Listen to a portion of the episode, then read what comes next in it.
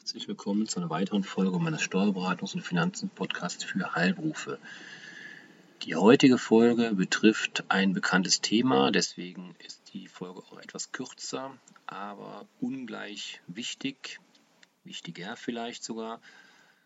Ähm, es handelt sich um eine kleine Update-Folge. Und zwar geht es um das Thema Inflationsausgleichsprämie. Dieser Zungenbrecher, so unangenehm auszusprechen ist. Ich würde es Ihnen auch in der nachfolgenden Zeit mit IAP abkürzen.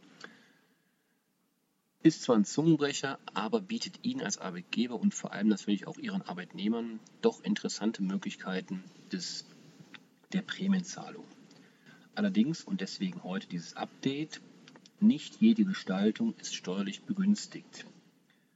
Zur Erinnerung, zum Einstieg. Arbeitgeber können ihren Beschäftigten eine steuer- und sozialversicherungsfreie Inflationsausgleichsprämie (IAP) zahlen, insgesamt bis zu 3.000 Euro im Zeitraum 26. Oktober 2022 bis 31. Dezember 2024, also noch bis Ende nächsten Jahres. Die Arbeitnehmer, also Ihre Arbeitnehmer, können die IAP damit brutto für netto vereinnahmen. Sie als Arbeitgeber sparen die Lohnnebenkosten. Wichtig ist, dass die Zahlungen der IAP zusätzlich zum ohnehin geschuldeten Arbeitslohn erfolgen müssen. Gehaltsumwandlungen sind nicht begünstigt. Die Zahlungen müssen einen Inflationsbezug haben, einen Nachweis der tatsächlichen Betroffenheit des Arbeitnehmers von der Inflation ist jedoch nicht erforderlich, sie betrifft ja nun mal jeden von uns.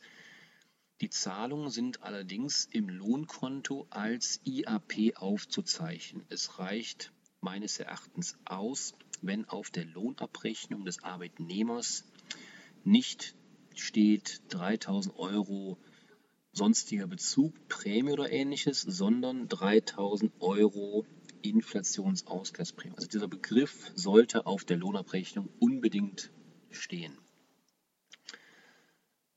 Eine IAP, eine Inflationsausgleichsprämie, kann allen im Begünstigungszeitraum beschäftigten Arbeitnehmern gewährt werden. Und das ist neu im Gegensatz zu früheren Prämien. Ich denke an die Corona-Prämien.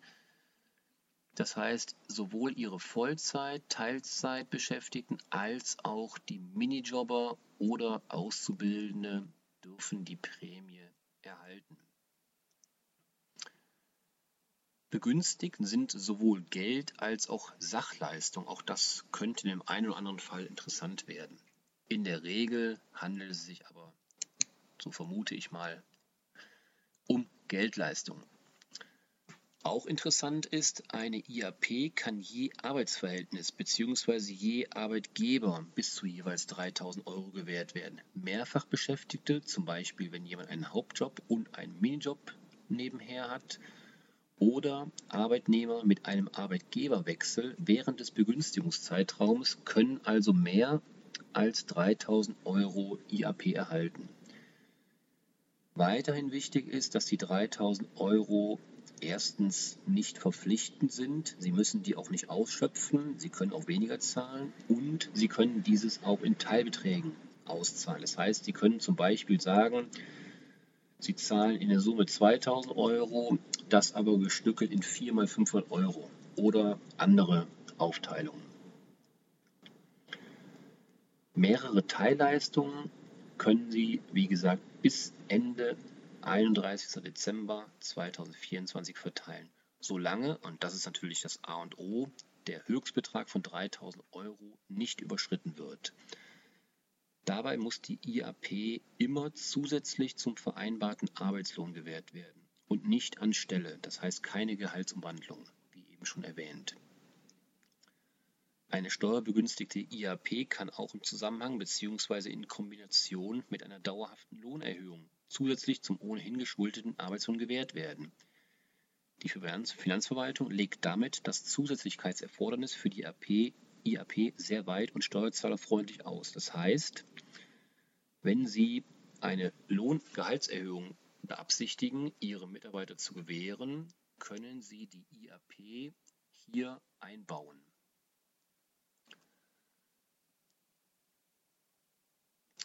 Allerdings gibt es auch Risiken, die Sie unbedingt beachten sollten, neben denen, die ich eben ja schon genannt hatte. Höchstbetrag, keine Gehaltsumwandlung. Sie sollten also darauf achten, dass die IAP nicht den Höchstbetrag überschreitet, das ist klar, und dass sie keine Gehaltsumwandlung haben. Ich wiederhole das deswegen jetzt schon mehrfach, weil es immer wieder natürlich gern versucht wird, die IAP oder früher war es auch die Corona-Prämie statt einer Sonderzahlung wie zum Beispiel Weihnachtsgeld, Urlaubsgeld oder ähnlichem bezahlt wird. Bitte beachten. Überstunden können nur im Ausnahmefall durch eine begünstigte IAP abgegolten werden. Eine solche Ausnahme liegt zum Beispiel vor, wenn der Arbeitnehmer im Zeitpunkt der Vereinbarung oder der Zusage der Sonderzahlung keinen Anspruch auf eine Vergütung von Überstunden hat, wenn also lediglich die Möglichkeit des Freizeitausgleichs besteht. Auch wenn der Arbeitnehmer im Gegenzug auf einen Freizeitausgleich von Überstunden verzichtet bzw. Überstunden gekürzt werden, auf die kein Auszahlungsanspruch besteht, können Überstunden mittels der Inflationsausgleichsprämie abgegolten werden.